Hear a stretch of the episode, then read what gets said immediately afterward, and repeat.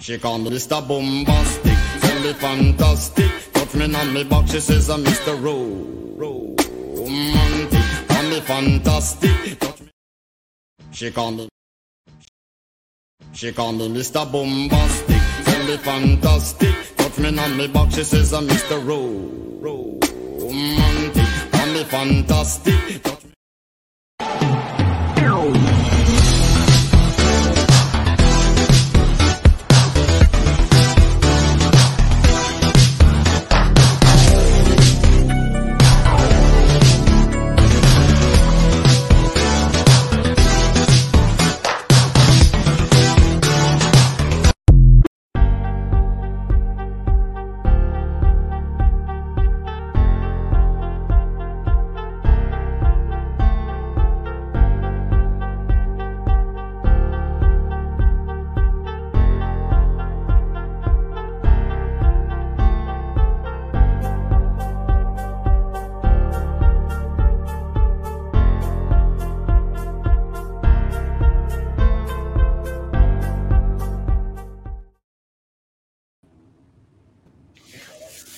Dairo, muy buenas noches.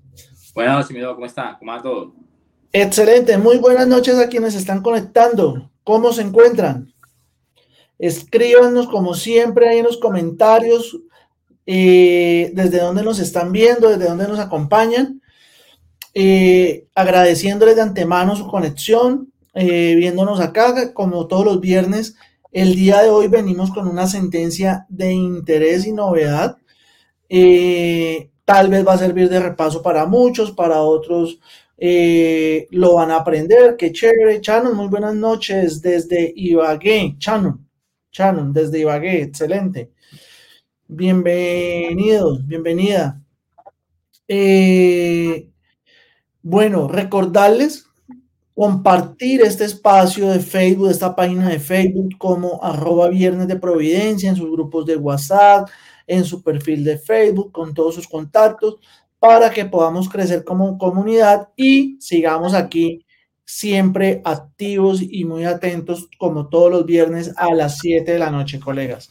Eh, también estamos en YouTube, nuestro canal de YouTube, estamos en nuestro, eh, siempre se me olvida la palabra, eh, en el programa, en el podcast de Spotify, siempre estamos ahí, subimos el audio, entonces Bienvenidos sean todos los que se conectan por primera vez, los que siempre se conectan, bienvenidos como siempre.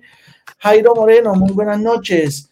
Desde Barranquilla la Bella, viajando para Bogotá en este momento. Bueno, bienvenido. No está, eh, no está tan fría nuestra capital, ha estado un clima aceptable. Ve aquí el doctor Jairo está. Hizo calor. Está en tierra caliente hoy el doctor Dairo, pero en Bogotá. Está de calentano. Entonces, nada, muchachos. Eh, ¿Qué más se nos escapa, Dairo? Bueno, que nos tienen olvidados, nos tienen olvidados porque no han querido participar nuevamente del programa aquí con nosotros, acompañándonos. Eh, saben que este programa es de ustedes, para ustedes.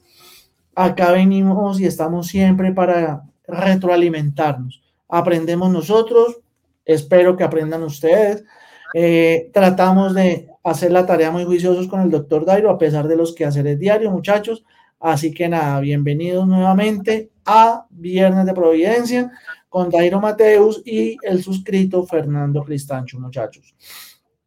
Bueno, sin más preámbulos, o se me escapa algo, Dairo. No, eso, eh, repetir nuevamente que le tienen miedo como a la cámara, a la no le tengan miedo, acá los esperamos, acá hablamos un rato, aprendemos entre todos y se pasa bien. Sé que el horario es un poquito difícil, terminando semana, pero igual acá no, eh, lo que hablamos con el DOI siempre lo decimos, nosotros ni siquiera, la gente pensará de pronto que nosotros preparamos esto con un libreto, nos reunimos con el DOI un par de horas antes para decir qué vamos a decir, no, aquí fluye aquí fluye todo, él todo da su punto de vista, él nunca, me, nunca antes de me dice, yo voy a decir esto, usted diga esto, ¿no? En el transcurso de la charla vamos diciendo, así que tampoco es que para venir acá usted tenga que decir, no, pues que me toca dedicarle 5 o 6 horas a hacer el libreto, ¿no? Aquí todo es improvisado. aquí como el cuento, la única condición es leer la sentencia de la que vayamos a hablar. Exacto. Eso sí, eso sí es de ahí. Eh, leer la sentencia, a veces cuando ya estamos muy agotados, un vasito de agua o una cerveza o un vino, un whisky, lo que quieran al lado, no hay ningún problema. Lo importante es venir aquí a compartir y enriquecer los conocimientos, muchachos. Bueno, dicho esto, y ahora sí sin más preámbulos, les cuento que la sentencia del día de hoy, una sentencia del Tribunal Superior de Medellín de la Sala Unitaria de Decisión del 15 de noviembre de 2023, o sea, hace dos días, esto está calientico y pues obviamente esto gracias a la gestión aquí del doctor Dairo con su empresa GMH Abogados, que son los, es el duro para ubicar todas estas sentencias que podemos compartir aquí en Viernes de Providencia. Yo aporto algunas, pero no en la misma proporción que era, y sí tengo que ser justo. Pero mire, Dairo, que eh, camino aquí a la casa, estaba pensando yo, como repasando lo que había leído de la sentencia, y voy a atreverme a hacer una introducción y le voy a dejar un poco más la sentencia, eh, o bueno, vamos a manejar la sentencia, pero quiero hacer más bien una, una pequeña introducción antes de, y es que la sentencia nos lleva a recordar un tema importantísimo que tiene que ver, que son las notificaciones. No, estaba pensando, yo dije también, eh, voy a hacer una introducción sobre el tema de las notificaciones, como para recordar qué son las notificaciones, y luego a la sentencia, pero le cedo el espacio y usted recuerde nuestras notificaciones. Bueno, el que pega primero pega dos veces, entonces pegué yo. entonces, nada, muchachos, recordarles. Recordemos qué son las notificaciones.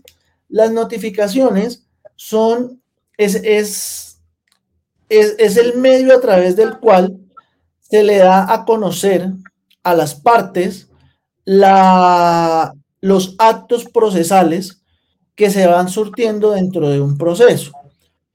¿Listo? Algunas notificaciones las tendremos que hacer nosotros, que especialmente es al principio del proceso, como el caso de la sentencia, y otras se harán desde el despacho. Entonces recordemos que tenemos varios, varios, varias formas de notificar más bien. Tenemos la notificación personal, tenemos la notificación por aviso, tenemos el emplazamiento, tenemos la notificación por conducta concluyente, eh, tenemos la notificación por estados, por estrados, ¿listo? Esas en marco de la presencialidad y de lo que rige estrictamente en el Código General del Proceso, Ley 1564-2012. Y tenemos las que surgieron, o la que, la, que surgió más bien, eh, con entrada en vigencia del decreto 806, hoy extinto, y reemplazado por la ley 2213 de 2022, que es la notificación por medios electrónicos. Sin embargo, aquí un paréntesis, muchachos. La notificación por correo electrónico ya existía.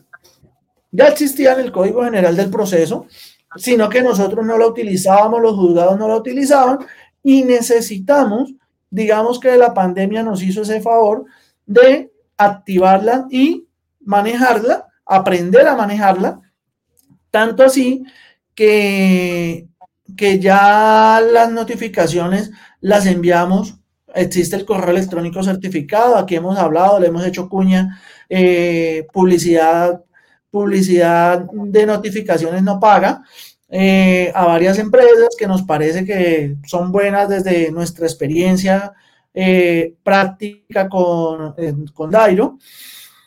Y es, la manera en que lo hacemos hoy en día en el marco de la virtualidad y de la ley 2213. Por acá me preguntan qué sentencia Ya les comparto la información de la sentencia para que la tengan ahí, Chan. Eh, entonces, otra, punto importante que hay que recordar frente a las notificaciones es que el sistema de notificación de la ley 2213 no reemplazó ni derogó el sistema de notificación de la, del Código General del Proceso, ley 1564-2012, sino que más bien es complementario y alternativo. Entonces recordemos que hoy en día tenemos que escoger a través de cuál sistema de notificación voy a, por lo menos los actos iniciales, informárselos a mi contraparte. Entonces aquí estamos hablando de que el demandante tendrá que escoger a través de qué sistema, eh, si de la ritualidad del Código General del Proceso o de la Ley 2213, va a informarle a su demandado que tiene la posibilidad o que se puede acercar a un proceso a ejercer su derecho de defensa. Y, y a partir de allí, a partir de allí recordarles que creo que este es el primer acto procesal que crea y, y materializa la garantía constitucional del debido proceso consagrada en el artículo 29 de la Constitución Política. Este es uno de los primeros eh, actos procesales que materializa ese, ese derecho fundamental, además. Entonces, importante que hiciéramos este repaso, muchachos. Eh, Mauricio Martínez, muy buenas noches. Nos tenía por acá olvidados. Eh, entonces, haciendo ese recorderis de las notificaciones, vemos que tenemos un sistema mixto, complementario uno del otro, ¿listo? Que además se ha prestado eh, el último, la ley, la ley, el establecido en la ley 2213, lo que tiene que ver con la virtualidad, se ha prestado para que venga una evolución jurisprudencial bastante, bastante, bastante importante. Al punto que recordemos, y aquí lo he dicho en, en, vivo, en directo varias veces, ya podemos inclusive notificar por WhatsApp. ¿Qué tenemos que tener en cuenta? Tenemos que tener en cuenta la equivalencia funcional, la neutralidad tecnológica, y así rápidamente, y así rápidamente les cuento. Recordemos que también un tema que ha dado mucho de qué hablar es el tema de los pantallazos de WhatsApp, que es una que, que dio una evolución rápida entre el año 2020 y 2021. ¿Por qué? Porque eh, antes, antes los pantallazos de WhatsApp eran considerados como un mero indicio. Eran solamente un indicio. Hoy en día ya son considerados una prueba documental. Entonces, muchachos, hemos avanzado en tecnología, hemos avanzado en nuestros litigios Lamentablemente, como todo, pues todo no se, presentan ciertas circunstancias. Andrés, muy buenas noches. Andri, Andri Gulloso, muy buenas noches.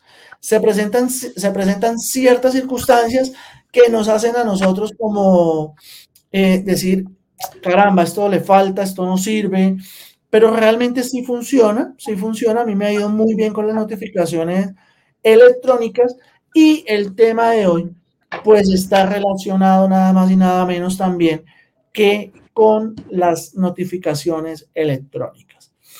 Entonces, eh, voy a compartirles, permítanme un segundo, eh, les voy a compartir el radicado, el radicado de la sentencia. Ahí ya se los estoy compartiendo en los comentarios. Listo. Y, el, se me fue sin el magistrado ponente, ¿cierto? Eh, sí, se me fue. Ahí les comparto el magistrado ponente para que lo tengan en cuenta, quien la quiera buscar. Sin embargo, y se me había olvidado, eh, ahí en el banner, ya está, ya está rotando el banner, está mi número de WhatsApp, está el WhatsApp del doctor Dairo, en el que nos pueden solicitar la sentencia. Entonces, Charon, si quiere escribirnos a cualquiera de los dos y para que le compartamos la sentencia, ni más faltaba, no hay ningún problema. ¿Listo? Entonces, esta sentencia, voy a, hacer un, el breve antecedente que, que, hago y arrancamos en forma. ¿Le parece, Dairo? Sí, claro, de una. Listo. Es una sentencia, muchachos, del Tribunal Superior de Medellín, sala unitaria de decisión. Como lo dije, esta está, está recién salida del horno, como decimos acá cuando son sentencias tan nuevas, del 15 de noviembre de 2023. Pues resulta que acá se, se presentó un proceso de servidumbre en el cual se pretendía pues establecer una servidumbre y dentro de las partes demandadas, había una persona, había una persona, y la parte demandante en, el, en su escrito de demanda manifestó, declaró bajo la gravedad de juramento que el correo lo voy a leer aquí puntualmente. Paola Monsalvo 1 arroba gmail pertenecía a la demandada Viviana Patricia Monsalvo. Pues sabemos que esa declaración se hace bajo la grada del juramento, entonces pues eh, así lo hizo, así lo hizo la parte demandante y de esa forma envió la correspondiente notificación. Bien interesante es que desde este mismo correo le contestan confirmado, solamente con la palabra confirmado, le contestan a, la parte demandante y ya, no pasa más nada. Eh, él, esta persona, pues tiene, entiende que el correo fue recibido, que fue aceptado y que por lo tanto tendrá que ser, darse por notificado y tendrá que correrse el correspondiente término para eh, ejercer el derecho de defensa. ¿Listo? Entonces, eso básicamente es lo que sucede. Eh, se presenta, permítanme un segundo, me ubico acá. Eh, Viviana, Viviana, la demandada, presenta, por supuesto, una nulidad por indebida notificación, porque pues ella dice que ese correo Paola Monsalvo 1 no es de ella, no corresponde a ella. ¿Listo? Sin embargo, el juzgado en primera instancia niega la, niega la nulidad, ¿listo? Niega la nulidad y como consecuencia de ello, esta señora Viviana Monsalvo presenta la reposición, subsidio de apelación, ¿listo? Teniendo en cuenta que ese correo electrónico no es de ella, ¿listo? Y acá entonces le cedo el uso de la palabra al doctor Dairo para que arranquemos eh, con el fondo ya del asunto frente a las consideraciones de la sentencia, doctor Dairo. Claro, mi doctor. Me llama, me llama la atención, eh, haciendo una analogía antes de entrar en materia, eh, ella alega pues que ese correo pertenece a la empresa, no es el de ella personal. Eso acá en la parte del correo electrónico, pero si nos vamos a 291, donde hacen las notificaciones algunas personas también a la empresa, donde la parte labora, porque no tienen la, la, dirección de la casa, sino que tienen la dirección de la empresa y hacen la notificación ahí. Ha pasado y yo también lo he hecho. ¿Será que ahí también habría una indebida notificación? Estaba leyendo el artículo 291 y el 291 no habla nada sobre el tema de, de dónde se puede notificar. O sea, simplemente notifiques en la dirección que se suministra al, al juez. Pero no dice si esa, en esa notificación necesariamente tiene que ser la dirección de la casa Igual en el, en el, en el, en el la, 22.13 tampoco dice que el correo electrónico directamente tiene que ser de la persona y no puede ser de la empresa. Si me dice el correo electrónico, si o sea, lo deja como un bagaje, entonces haciendo esa analogía, creería yo que por ese lado también sería interesante eh, intentar esa indebida notificación cuando por 291 se notifica en la dirección de la empresa, ¿no? Eh, teniendo en cuenta que no es la persona de la, persona, valga la redundancia. Sin, sin embargo, Aire, efectivamente yo estaba revisando también el artículo octavo de la ley 2213 y aquí de pronto es donde tenemos que tener cuidado y creo que, y creo que es donde efectivamente eh, puede tener la razón el tribunal. Y es que ellos se pegan de lo siguiente. Eh, y la parte importante es que el interesado firmará bajo la gravedad del juramento que se entenderá prestado con la petición que la dirección electrónica o sitio suministrado corresponde al utilizado por la persona a notificar. Ese es un pedacito importante que tenemos que tener en cuenta. Algo que no está en la, en la 221 no dice debe manifestar que la dirección física es donde la persona vive o algo así. De hecho, lo deja muy, lo deja muy abierto porque dice eh, se puede notificar en la dirección que se le suministra al juez. No hace como esa precisión tan, tan directa eh, como si la hace el, el artículo 8 que usted acaba de mencionar. Pero igual no, no deja de ser interesante, eh, porque es que no habla nada, no, no dice que solamente en la casa, o tampoco dice que sí se puede en, en, la, en la, empresa donde labora. Y algunos dirán, no, pues la norma es clara, eh, o lo que nos enseñaron es claro, lo que no está prohibido está permitido. Eh, y si no prohíbe, como si lo hace, pues no como tácitamente lo prohíbe, pero sí lo delimita el artículo 8 que dice que tiene que ser el mismo que usa, ¿sí? Entonces quizás de pronto esa vaguedad permita que uno también pueda notificar en la, en la en la empresa donde la persona, donde la persona labora. Eh, bueno, ahora sí, entrando más que todo en materia de sentencia o las consideraciones que da el tribunal, yo quiero leer aquí lo que básicamente dijo el tribunal para luego pues entrar a, a explicarlo. Déjenme, me, me ubico acá lo que dice el tribunal. Mire, el tribunal dice lo siguiente. Que una persona tenga una relación familiar, personal o laboral con una persona natural o simplemente laboral con una persona jurídica no quiere decir que pueda ser notificada en el correo electrónico que utilice esa persona natural o jurídica con la que guarda un tipo de relación específica. El artículo octavo de la ley 2213-2022 es claro. El correo debe ser utilizado por la persona a notificar y no por un tercero.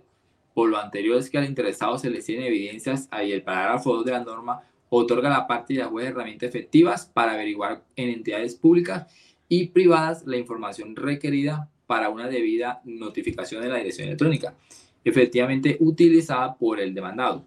Lo que está en juego es el derecho de defensa y el juez director del proceso debe abordar el asunto con el celo propio de la labor de protección de un derecho fundamental.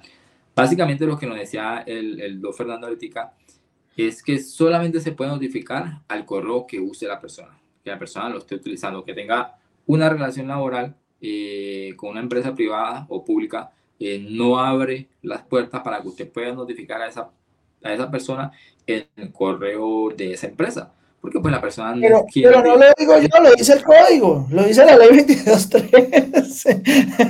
Como nos recordó el do que decía el código. Como nos recordó el do que decía el código, y es básicamente eso. Pero mire que aquí también me, eh, me genera la duda. Y si la persona tiene eh, en la empresa asignado un correo electrónico como suele pasar en algunas empresas, para que usted lo maneje. Eh, entonces, en ese evento sí podría notificarse ese correo electrónico, porque ese correo electrónico que le asignó la empresa y que usted lo estaba manejando. Doc, a mí me voy a poner el siguiente caso, pero antes de ponerlo, voy a contestarle aquí a Jairo Moreno Gómez eh, para que quede claro, porque es importante que quede claro. Eh, no sé si de pronto Jairo se conectó después de que hicimos la introducción, pero es importante saber que o recordar que estamos en un sistema mixto de notificaciones. Entonces, cuando lo hacemos eh, por medios electrónicos con base en la ley 2213, no necesitamos enviar el aviso, luego enviar el, el 292 con las copias, no. Desde el primer momento en que enviamos la notificación, podemos enviar todos los anexos, copia de la demanda y con eso ya se entiende surtida la notificación. ¿Listo? Juan David Cano nos aclara y coincide con lo que dice Dairo. El 291 no, nos habla de qué hacer cuando la persona no reside o no trabaja en lugar. Eh, por acá nos preguntan, en mi concepto, si se demuestra que ese correo no es de la demandada, habría nulidad. Efectivamente. Eh, ahora sí, voy a eh, saludemos a Nelson antes de a Nelson Mario. Saludos desde Bello. Eh, saludos desde acá, desde la fría Bogotá, que no está tan fría estos días. A mí me pasó lo siguiente. Yo presenté una demanda laboral y al empleador le envié la notificación al correo que aparecía en el certificado de Cámara de Comercio. Resulta que después de, de pasado un tiempo que el empleador ya sintió, ya sintió que la vaina era en serio, contrató a un abogado, eh, hicimos unos acercamientos que en últimas el proceso terminó en conciliación. El correo electrónico que el hombre había reportado en Cámara de Comercio correspondía al correo electrónico de la esposa. Y él dice, jura y come tierra que él no lo utilizaba y que él no tenía acceso a ese correo electrónico. Me lo manifestó en la oficina. Mi respuesta, ¿cuál fue? Pues si usted es comerciante, es su obligación y es su deber mantener actualizada la información, así como nosotros los abogados, ojo recorderis, tenemos que mantener actualizada nuestra información en el CIRNA. ¿Listo? Entonces, se pregunta uno cuando lee esta sentencia, si este tipo viene y dice que ese no es su correo, ¿qué va a pasar? ¿Me, echan, ¿Me echarán abajo el proceso y tendré que volver a notificar? Son, son, son, son, dudas que quedan porque pues precisamente es la evolución que estamos teniendo en el derecho a partir del uso de la virtualidad en los procesos judiciales. Siga, Airo. No, mire, eh, a lo que mencionó ahorita, eh, ¿quién fue el que habló del artículo cuarto de la 291, del numeral cuarto de la 291? Eh, Juan David.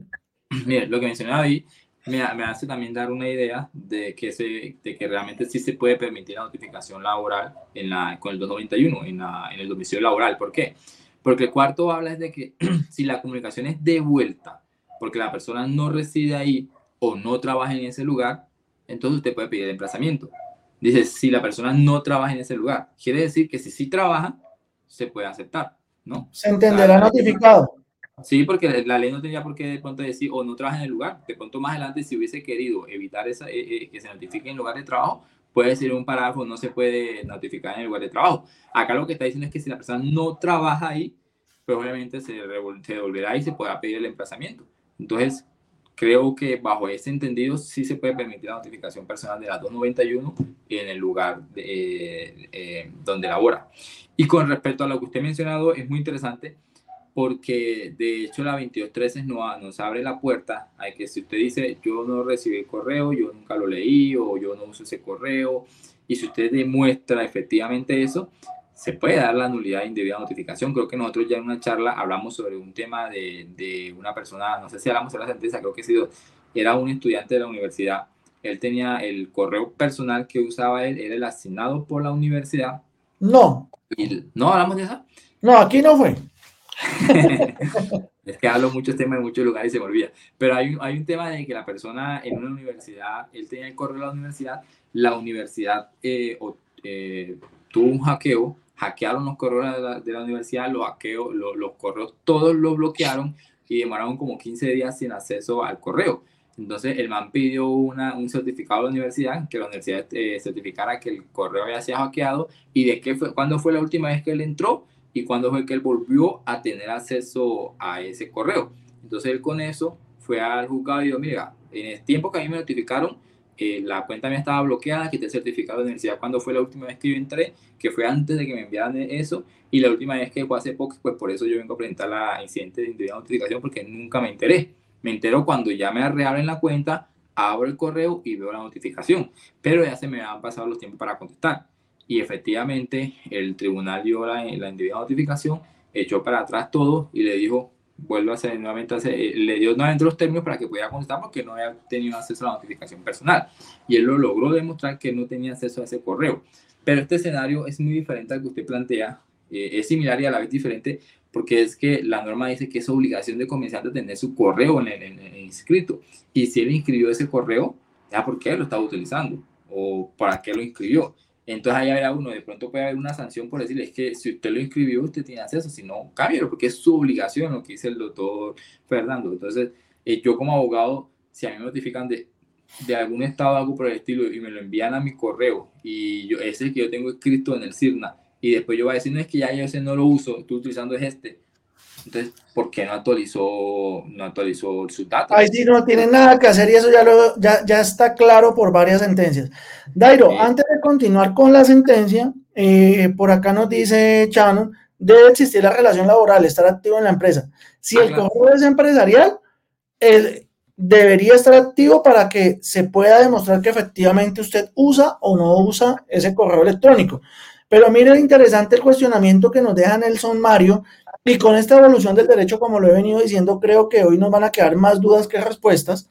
Nos dice, y si se notifica el correo de la empresa y esta notifica a su vez al correo del trabajador y envía al juez esa constancia de entrega de notificación al correo del trabajador, ¿es válida la notificación así hecha? Yo creía que partimos bajo la misma premisa que habla la norma es que tiene que ser correo que use la persona directamente. Entonces, bajo esa premisa, yo creería que no. Así de pronto se envía el certificado, creería que no sería válida, pero está debatible. Está debatible. No, sabe, no sabemos qué va a pasar. Yo en este momento también pensaría que no, porque se, se, se entiende que es una notificación personal y que usted debe enviarlo al correo inicialmente que utiliza la persona. ¿Listo? Que cómo lo tuvo, de pronto porque usted también tiene un contacto y logró conseguirlo a través de la empresa, por lo que sea. Pero sí, todavía no creo que lleguemos allá. ¿Listo? Aparte, aparte si nos vamos eh, como tal a la definición de notificación y a quiénes pueden ser notificación, pues la notificación la hace directamente el juzgado o la persona interesada. Entonces, si usted le envía a la empresa y la empresa le envía a otra persona, sería un tercero, es decir, la empresa quien estaría haciendo la notificación. Y pues no es, no es, no es ni parte ni un, inter, ni un interesado legítimamente. Entonces, no creo que también bajo ese punto de vista, no creo que... Ya, ya, ya en ese caso tendríamos que entrar a analizar cuál sería el comportamiento del empleado frente al proceso para que se diera una conducta concluyente, por ejemplo. No, claro, sí, empleado va y se... Y se sí, ya, ya sería otra circunstancia, pero sería lo que habría que evaluar. Nori, muy buenas noches, bienvenida. Eh, voy a empezar acá por el más cortico y sigo con el más largo. Diana Rodríguez, ¿y si no se tiene acceso o dejo de usar ese correo y desconoce la clave y lo notifican? Tendrías que, que demostrarlo bajo un perito. Un peritaje, tenías que hacer un peritaje y demostrar que tú no has accedido a ese correo. Bajo un perito se puede establecer que no se ha accedido a ese correo y se puede dar la nulidad. Pero tienes que demostrarlo.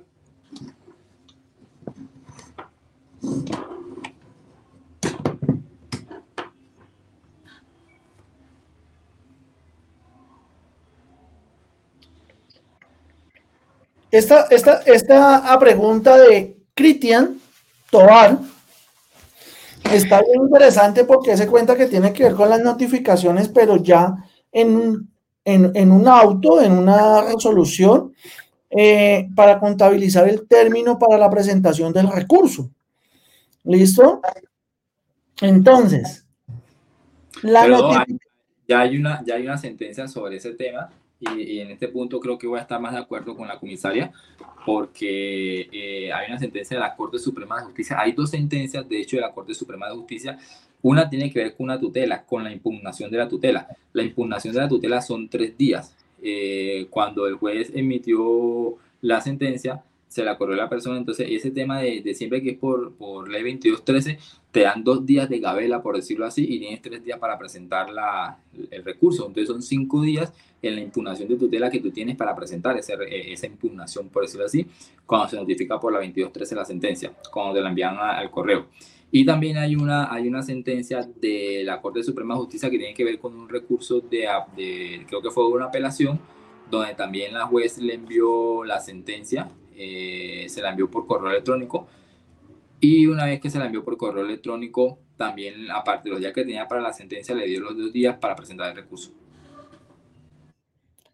Listo, entonces vamos a darnos cuenta también con esta sentencia, Dairo, no sé si la, tiene ahí, creo que la página 5, y, algo que yo decía al principio de la charla, y es que al demandante le, le responden con la palabra solamente confirmado.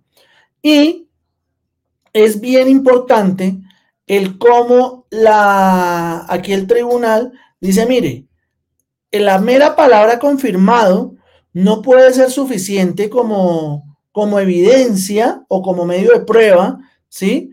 De que el correo electrónico era utilizado por la señora Viviana Monsalvo. Y Cody explica varios aspectos importantes sobre, solamente sobre el uso de esa palabra. ¿Listo? Entonces, primero, que era una respuesta muy general que no respondía expresamente la pregunta de si esta dirección pertenece a quien debía ser notificada. El vocablo confirmado es inexacto, no era una respuesta precisa. Segundo, no provenía de la persona a notificar que era Viviana Monsalvo. Y el, y el tribunal dice, no provenía de Viviana porque en una parte dice Paola, bueno, Paola Monsalvo, no Viviana, sino Paola. Y al lado está el correo. Recordemos que más o menos así aparece, aparece el nombre y luego aparece el correo electrónico. Entonces, así aparecía y en ningún lado aparecía Viviana Monsalvo. Tercero, provenía de una dirección electrónica creada con el nombre de otra persona, Paola Monsalvo 1, en comillas. Cuarto, el nombre que aparece expresamente fuera de la dirección electrónica es, lo que les estaba haciendo referencia, es Paola Monsalvo diferente al de la persona a notificar. Y quinto, la dirección electrónica no solo da cuenta de una persona natural completamente distinta, sino que aparece en el certificado de existencia y representación legal de Grupo Monsalvo Yeneco SAS como la dirección de notificación de esa persona jurídica. Entonces, tenemos un punto, y creo que el punto más, más, interesante acá, es que con el certificado de Cámara de Comercio logran demostrar que ese correo es de uso de la empresa, más no de la persona natural, que sería Viviana.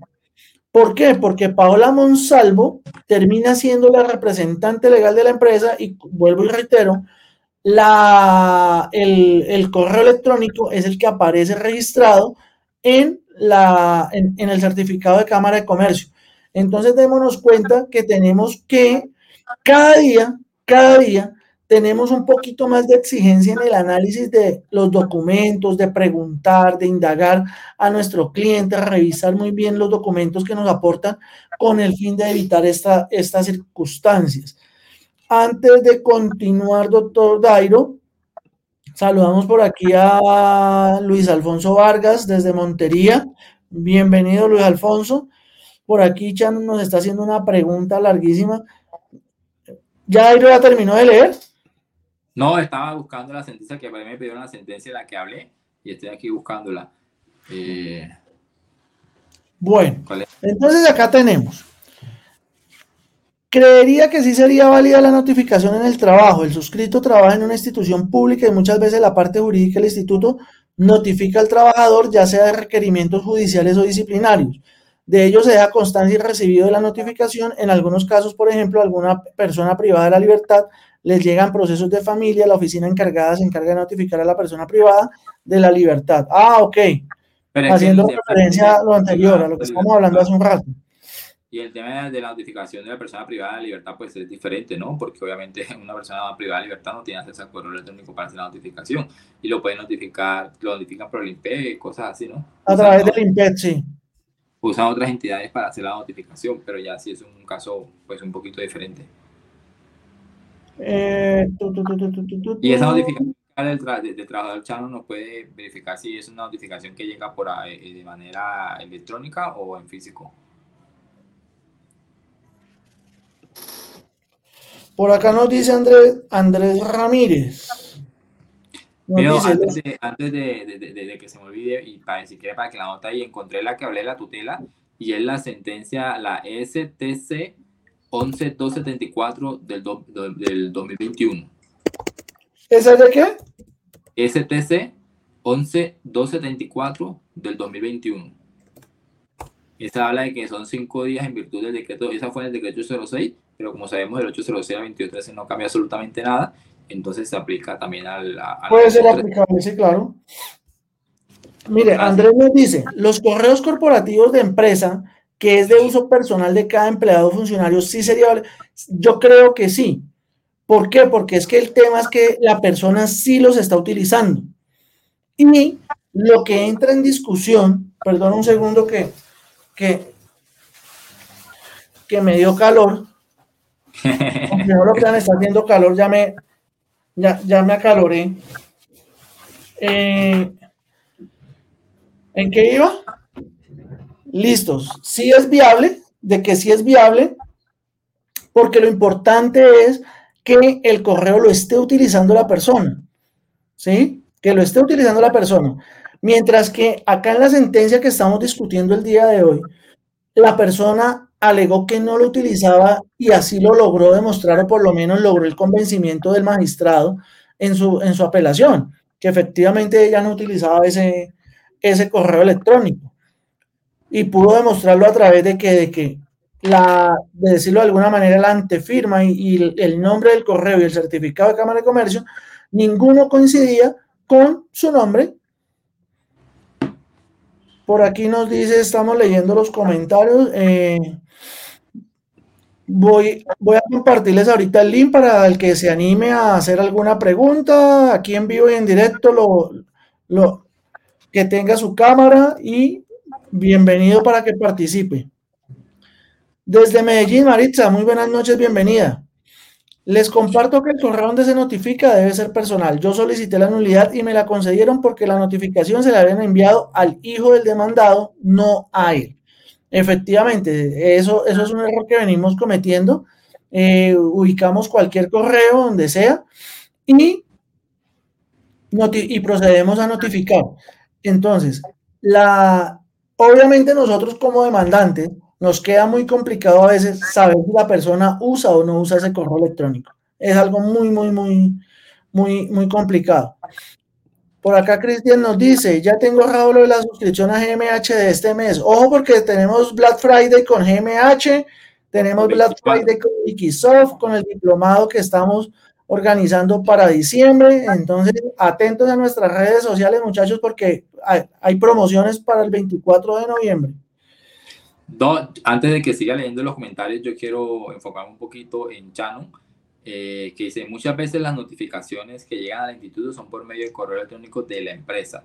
Eh, y ella dice que ellos están notificando directamente a los trabajadores. Eh, pues en tema de privada libertad, yo creo que no hay problema, hacer directamente por INPEI por ellos, pues porque están privada libertad.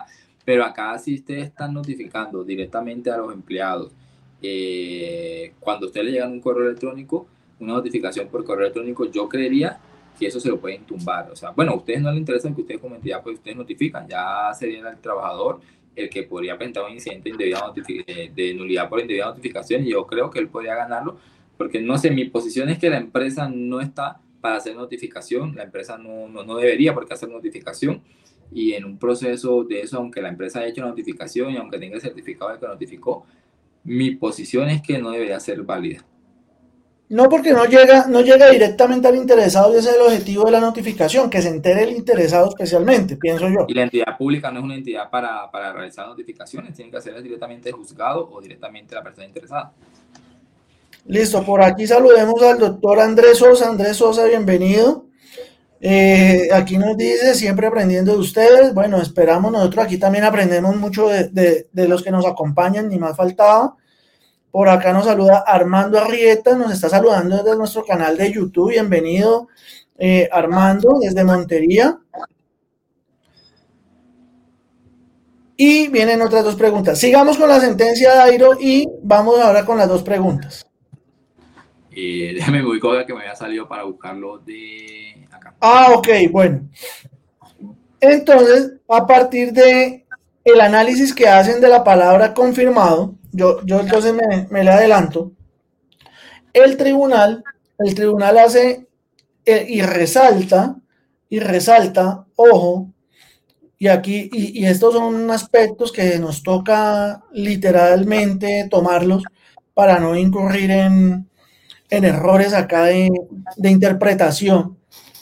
Que una persona tenga una relación familiar, personal o laboral con una persona natural o simplemente laboral con una persona jurídica, no quiere decir que pueda ser notificada en el correo que utiliza esa persona natural o jurídica con la que guarda un tipo de relación específica. Entonces, aquí, en esta parte, se avala efectivamente la, la, teoría que estaba planteando Dairo en cuanto a que la empresa no podría hacer las notificaciones. No podría hacerlo y yo tampoco puedo enviarle un correo electrónico a Álvaro Liquidaciones para notificar a Fernando Cristancho o un correo electrónico a GMH para notificar a Dairo. Si no como personal, así que a mí sí. No, no, lógico, pero, pero yo no puedo, supongamos que son dos. No se me tire el ah. ejemplo, hermano. yo no puedo decirle a GMH abogados, mire, yo estoy demandando a Dairo y aquí le envío la notificación, le envío la demanda, le envío los soportes y todo como la ley 2213 me lo dice y que ellos le remitan esa documentación a Dairo. Aquí lo acabamos de ver plasmado Sabemos que aunque esto es una sentencia de tribunal, son cosas que nos tienen que llamar la atención.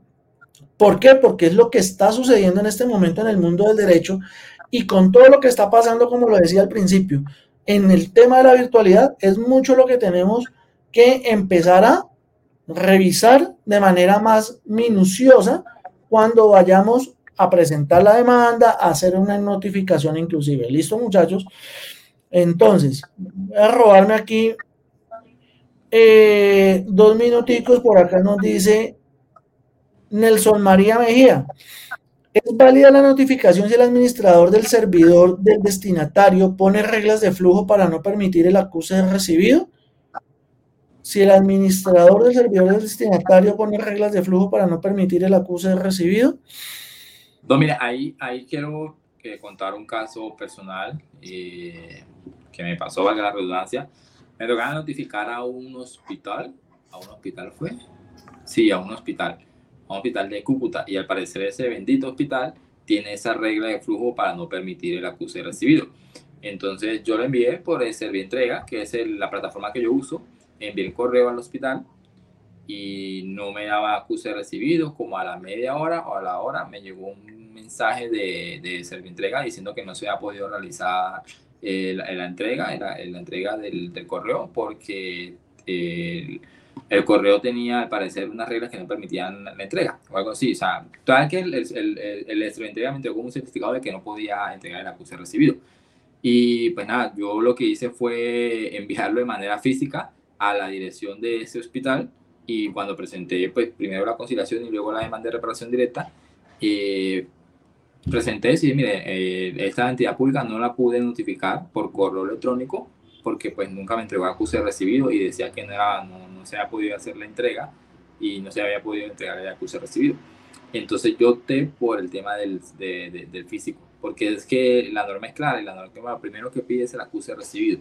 Y si ustedes envían un correo y no tienen el acuse recibido, pues básicamente es como si no lo hubiesen enviado. Entonces, si tienen ese flujo, esa regla, yo creo que no se podría hacer la notificación. Creería.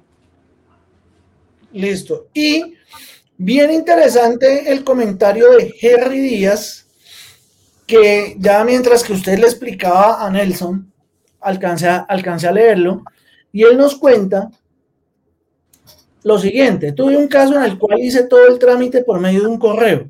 Recibí varios correos relacionados a dicho trámite en, ese en dicho correo. Cuando se iba a notificar la decisión trascendental que daba término para presentar recurso, la entidad decidió notificar a un correo que registraba en base de datos de la persona, muy distinto al que se utilizó para el trámite. Presenté tutela por indebida notificación, vulneración por debido proceso y no prosperó. Una tristeza ese tipo de decisiones.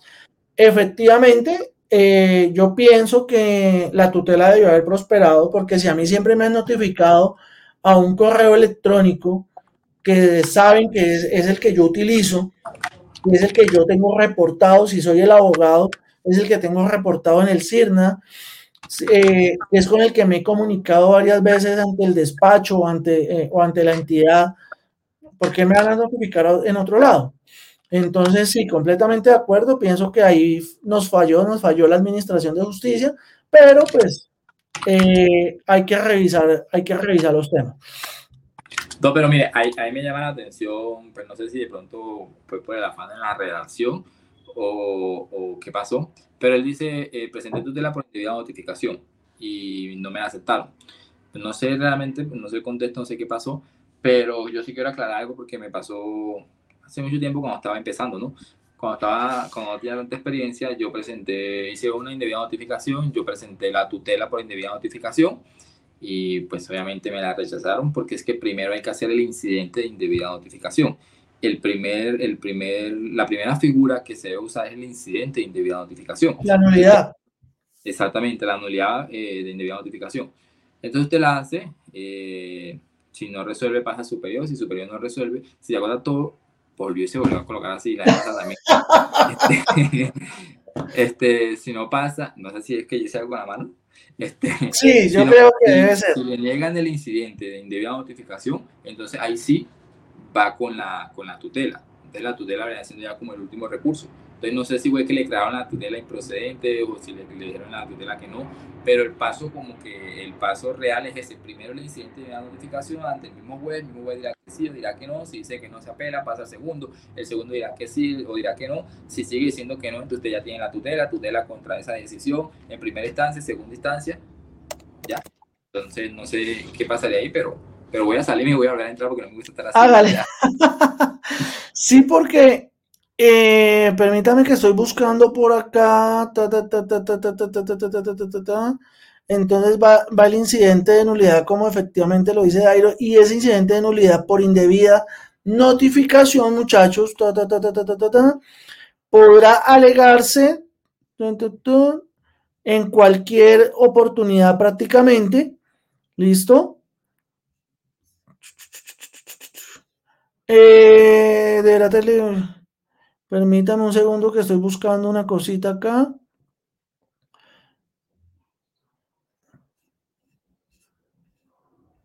Entonces, tenemos que la nulidad podrá eh, alegarse, podrá alegarse en diligencia entrega como excepción de la ejecución de la sentencia.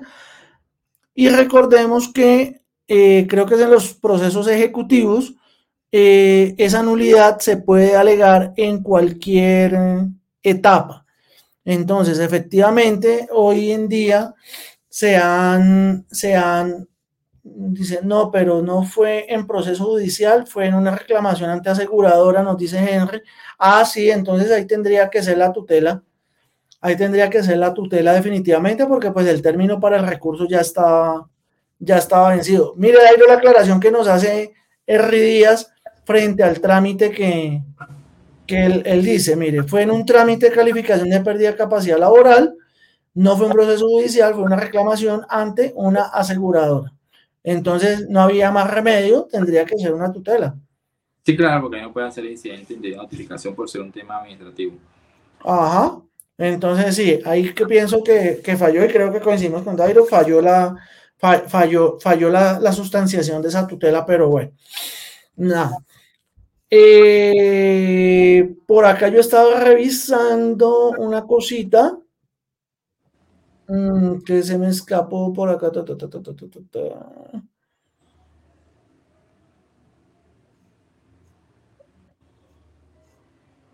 ¿Qué más, qué, más hay por ahí de la sentencia pendiente, Dairo? No, hay una, hay una, hay una palabra que me llamó mucho la atención. Eh, bueno, una palabra, eh, la, tenía. El juez habla sobre, miren, de hecho, al haber sido dispuesto como el correo de la empresa y destinado para los asuntos de esta, las reglas de la experiencia dictan que los asuntos personales de terceros, empleados o directivos no son gestionados a través de esa misma dirección. E, ese temite de la regla de experiencia que utilizó el juez para, para pues, también sustentar un poco y argumentar un poco esta decisión me pareció bastante interesante y aquí es donde vamos también entonces a lo que dice, a, lo que planteó el Shannon y otro compañero. Eh, los asuntos personales de terceros, empleados o directivos no son gestionados a través de esa misma dirección. Generalmente, sí, o sea, lo, que siempre han hecho a, lo largo de toda la sentencia es que esos asuntos de terceros no tienen por qué ver. O sea, si usted va a notificar a la dirección personal, en temas de terceros, temas de la empresa, eh, que llegan al correo electrónico de la empresa como tal, como no son manejados por esa persona, porque si usted es empleado, usted no va a manejar el correo de notificaciones de la empresa, por decirlo así. Entonces, no lo maneja él y como no lo maneja él directamente, pues simplemente se va a dar la indebida notificación. Por eso yo le digo a Shannon eh, que me parece que, pues bueno, ustedes como entidad cumplen, ¿no? Ustedes pues, me llega, yo le corro traslado. Pero si la persona, el empleado, decide presentar un incidente de indebida notificación por ese temita, yo creo que sí es procedente bajo esos argumentos que impose el tribunal. Bueno, Dairo, eh, ya, ya por aquí me acordé de una cosita y es el parágrafo 2 del artículo octavo de la ley 2213 que nosotros tenemos olvidado que nosotros tenemos olvidado y aquí de pronto para el tema de de pronto que viene enlazado con, el aporte que ha hecho Chano en la, noche de hoy y es el parágrafo 2 del artículo octavo y me permito leer la autoridad judicial, es decir, el juzgado, de oficio o a petición de parte, aquí lo importante, a petición de parte, yo le puedo decir, señor juez, yo, yo no sé el correo electrónico, pero sé que trabaja en GMH Abogados. Sé que trabaja allá, pero entonces, ojo con eso, podrá, podrá, entonces recordemos que el podrá es facultativo, no es obligación solicitar información de las direcciones electrónicas o sitios de la parte por notificar que estén en las cámaras de comercio, superintendencias, entidades públicas o privadas, o utilizar aquellas que estén informadas en página web o en redes sociales. ¿Listo?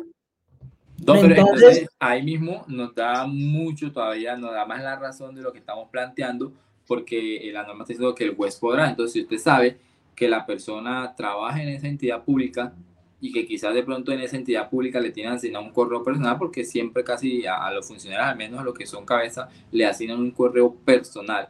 Entonces está diciendo, ya, usted en lugar de como empresa irlo a notificar, eh, usted puede pedir a juez, señor juez, él trabaja en tal entidad, entonces solicito que por favor le pregunte a esa entidad cuál es el correo personal, ya sea que él asignó al momento de ser contratado en su hoja de vida o en su efecto, pues si usted le tiene asignado uno. Entonces aquí me está diciendo que la empresa, que el web puede pedir a la empresa que allegue esa información o a la entidad.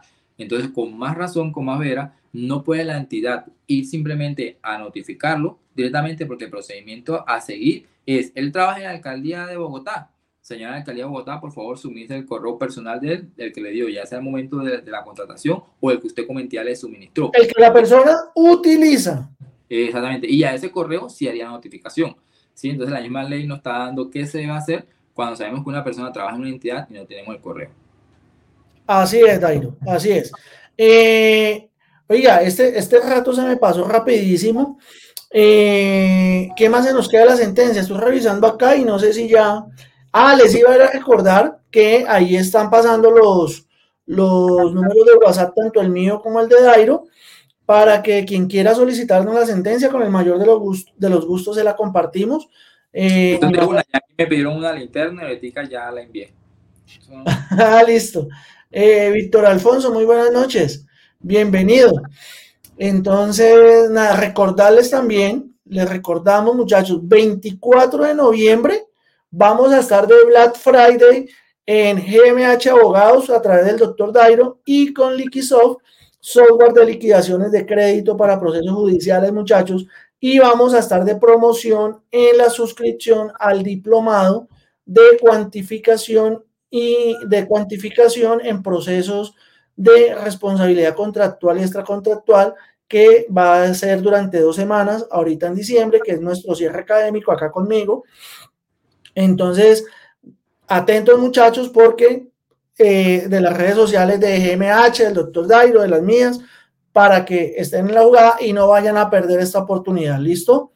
Por aquí Alejandro nos pregunta, en su experiencia, ¿qué podría utilizarse para poder notificar cuando no conocemos sino únicamente el correo de la empresa? Lo acabamos eh, pide, al juez que oficie la empresa y le pregunte a la empresa si él haciendo un correo electrónico al momento de, al momento de, de, contratarlo. O no está... 291 y 292 a la empresa. Entonces, opción 1, 291, 292. Opción 2, ojo, si tengo el correo de la empresa, pero no el de la persona, entonces, con base al parágrafo 2 del artículo 8 de la ley 2213 de 2022, le digo, señor juez, por favor, requiera a la empresa tal para que por favor suministre la información de contacto de tal persona, identificado con la tal cédula, bueno, la, digamos que la, formalidad y la información completa. Mire, este comentario de Cristian, imagínense. Combo Liquisoft y GMH. Una, muy buena inversión, una muy buena inversión.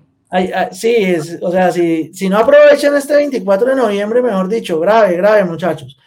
Eh, bueno, no sé qué se nos escapa de la sentencia, es que siento que se nos está faltando algo, Dairo, y por eso no he querido como... De la sentencia, pues yo creo que la sentencia ya abordamos todo, me parece a mí, ¿no? Eh, eso era lo que yo tenía eh, como en mente. Entonces, no, no, no, no, no, no. Entonces no sé por qué estoy revisando. Es que siento, de las vainas que usted dice, ¿será que me falta? ¿Será que no me falta? ¿Será que sí? ¿Será que no? Entonces, mientras que me, mientras que me acuerdo, mientras que me acuerdo, entonces muchachos, eh, recuerden compartir esta página de Facebook, arroba Viernes de Providencia, eh, nuestro canal de YouTube, arroba Viernes de Providencia. Eh, en Spotify nos encuentra como Viernes de Providencia también. ¿Listo? No, mientras, mientras sí que se acuerde antes de terminar, si no se acordar, yo quiero hacer precisión sobre eh, ese, ese pequeño debate, de hecho, que hubo a comienzo cuando se habilitó el tema de la 2213, que como ya lo dijo, lo recordó el DOT, estaba habilitado desde el del CP, sino que nunca se había utilizado. Y es que decía la gente, no, pero me van a notificar y si yo nunca veo el correo y si yo nunca lo abro, entonces violación de, de, de, mi derecho a la defensa, violación de mi derecho a contradicción, al debido proceso y demás. Y con este tipo de sentencias, eh, como el que también mencioné, el de la universidad, vemos que no es tan así. O sea, la, la norma permite que usted manifieste bajo la gravedad de y obviamente el material probatorio diga, mire, eh, yo nunca tuve acceso al correo, yo nunca lo abrí, yo nunca tuve conocimiento y de esta forma usted puede eh, abrir, eh, presentar un incidente indebida notificación, una nulidad por indebida notificación, y lo puede ganar, como en este caso, como en el caso de la universidad. Entonces no es violación al debido proceso, no hay violación al derecho a la defensa, a la contradicción, porque usted tiene la oportunidad de, decir, de defenderse, de demostrar que usted nunca abrió el correo, de demostrar que usted nunca leyó el correo, que usted no estuvo acceso al correo, que ese no era su correo, como creo que una compañera, una colega lo mencionó por interno, que había notificado el hijo, al correo del hijo eh, y no al de la persona directamente y también le dieron la indebida notificación. ¿Sí? Eh, entonces, no ese temita de, de, derecho a la defensa, de que por notificaciones por correo se iba a violar todo eso, no es tan así. Simplemente demostrarlo. Un poquito más difícil demostrarlo cuando de pronto si usted tiene el correo, pero no tiene hace, eh, hace mucho no lo abre, porque pues tenía que pagar como un perito o algo así para demostrar que ese correo nunca ha sido abierto, cuando fue, porque todo eso el perito me imagino que debe saberlo, o, debe identificarlo, claro. Todo el peritaje técnico. Exactamente, entonces lo que va a ser un poquito más, más costoso en esos eventos, pero igual se puede. Eh, mira, Armando Arrieta nos dice que en la DIAN se está oficiando para que se suministre el correo de la persona. Eh, a quien me está pidiendo el número de la sentencia, eh, aquí les comparto nuevamente el radicado, ya lo habíamos compartido en los comentarios iniciales, sin embargo acá se los comparto. En este comentario Armando, pues no sé, él dice simplemente que está oficiando, espero que no sean ellos directamente, porque si es la parte directamente, muy posiblemente no dan información por tema de confidencialidad legal. Lo que se hace en ese caso es que usted le pida al juez que oficie a la entidad para que sea la entidad que suministre. Eh, acá, acá es un caso muy similar al que estábamos tratando hace un rato, el de Leonardo Acuña, que es una resolución por medio del cual se libra un mandamiento de pago contra un particular, la cual nunca fue notificada y por el contrario enviaron la citación a una dirección a una ciudad donde el particular nunca ha residido. ¿Cómo se debe reclamar la indebida notificación? Aquí debe proceder también que nulidad, nulidad porque es un trámite, a pesar de que es un trámite administrativo, está actuando en marco de las funciones jurisdiccionales para cobrar, para recaudar. Es un, co un proceso coactivo. Sí, es un proceso coactivo. Yo la verdad del tema de los coactivos no sé mucho, pero así como poniéndole un poquito de... Sí.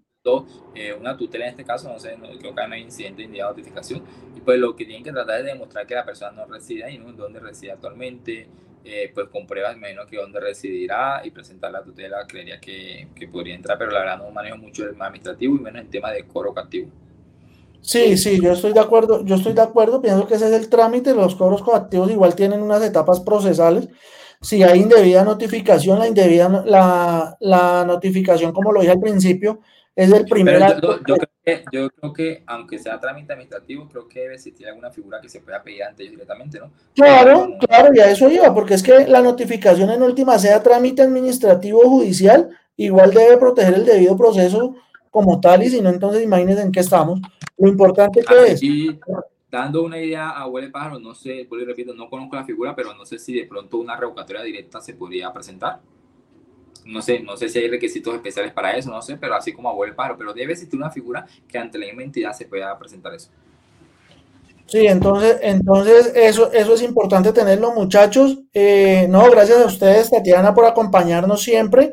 Eh, aquí todos los viernes a las 7 de la noche, recordarles compartir esta página, ayudarnos a que la comunidad crezca. Esto, como ustedes saben, aquí estamos relajados, muy informales, charlando un ratico de todo un poquito tratando de despejar sus dudas, también tratando de despejar las nuestras. Eh, ayúdenos a que la comunidad crezca, compartir en sus grupos de WhatsApp, en sus perfiles de Facebook, en, en todo. Mira, acá tenemos el aporte de Andrés Sosa al, al, tema y nos dice, el CEPACA regula también las solicitudes de nulidad, por lo tanto procede la nulidad, muchachos. Toca en todo, como yo lo digo, eh, los medios de prueba son importantes. Si tenemos los medios de prueba para demostrar que efectivamente no residía en la ciudad en la cual fue notificado, con toda. Con toda. ¿Listo? Eh, recordarles además, muchachos, que no olviden solicitar la sentencia si no logran encontrarla a pesar de los datos. Eh, le escriben al doctor Dairo, me escriben a mí, no hay ningún problema. Y con mucho gusto se las compartimos. ¿Listo? No, gracias a ustedes, Cristian, a Nelson, a todos. Muchísimas gracias por acompañarnos. Que tengan un excelente y maravilloso fin de semana. Nos vemos el próximo viernes, si Dios lo permite. ¿Listo, muchachos?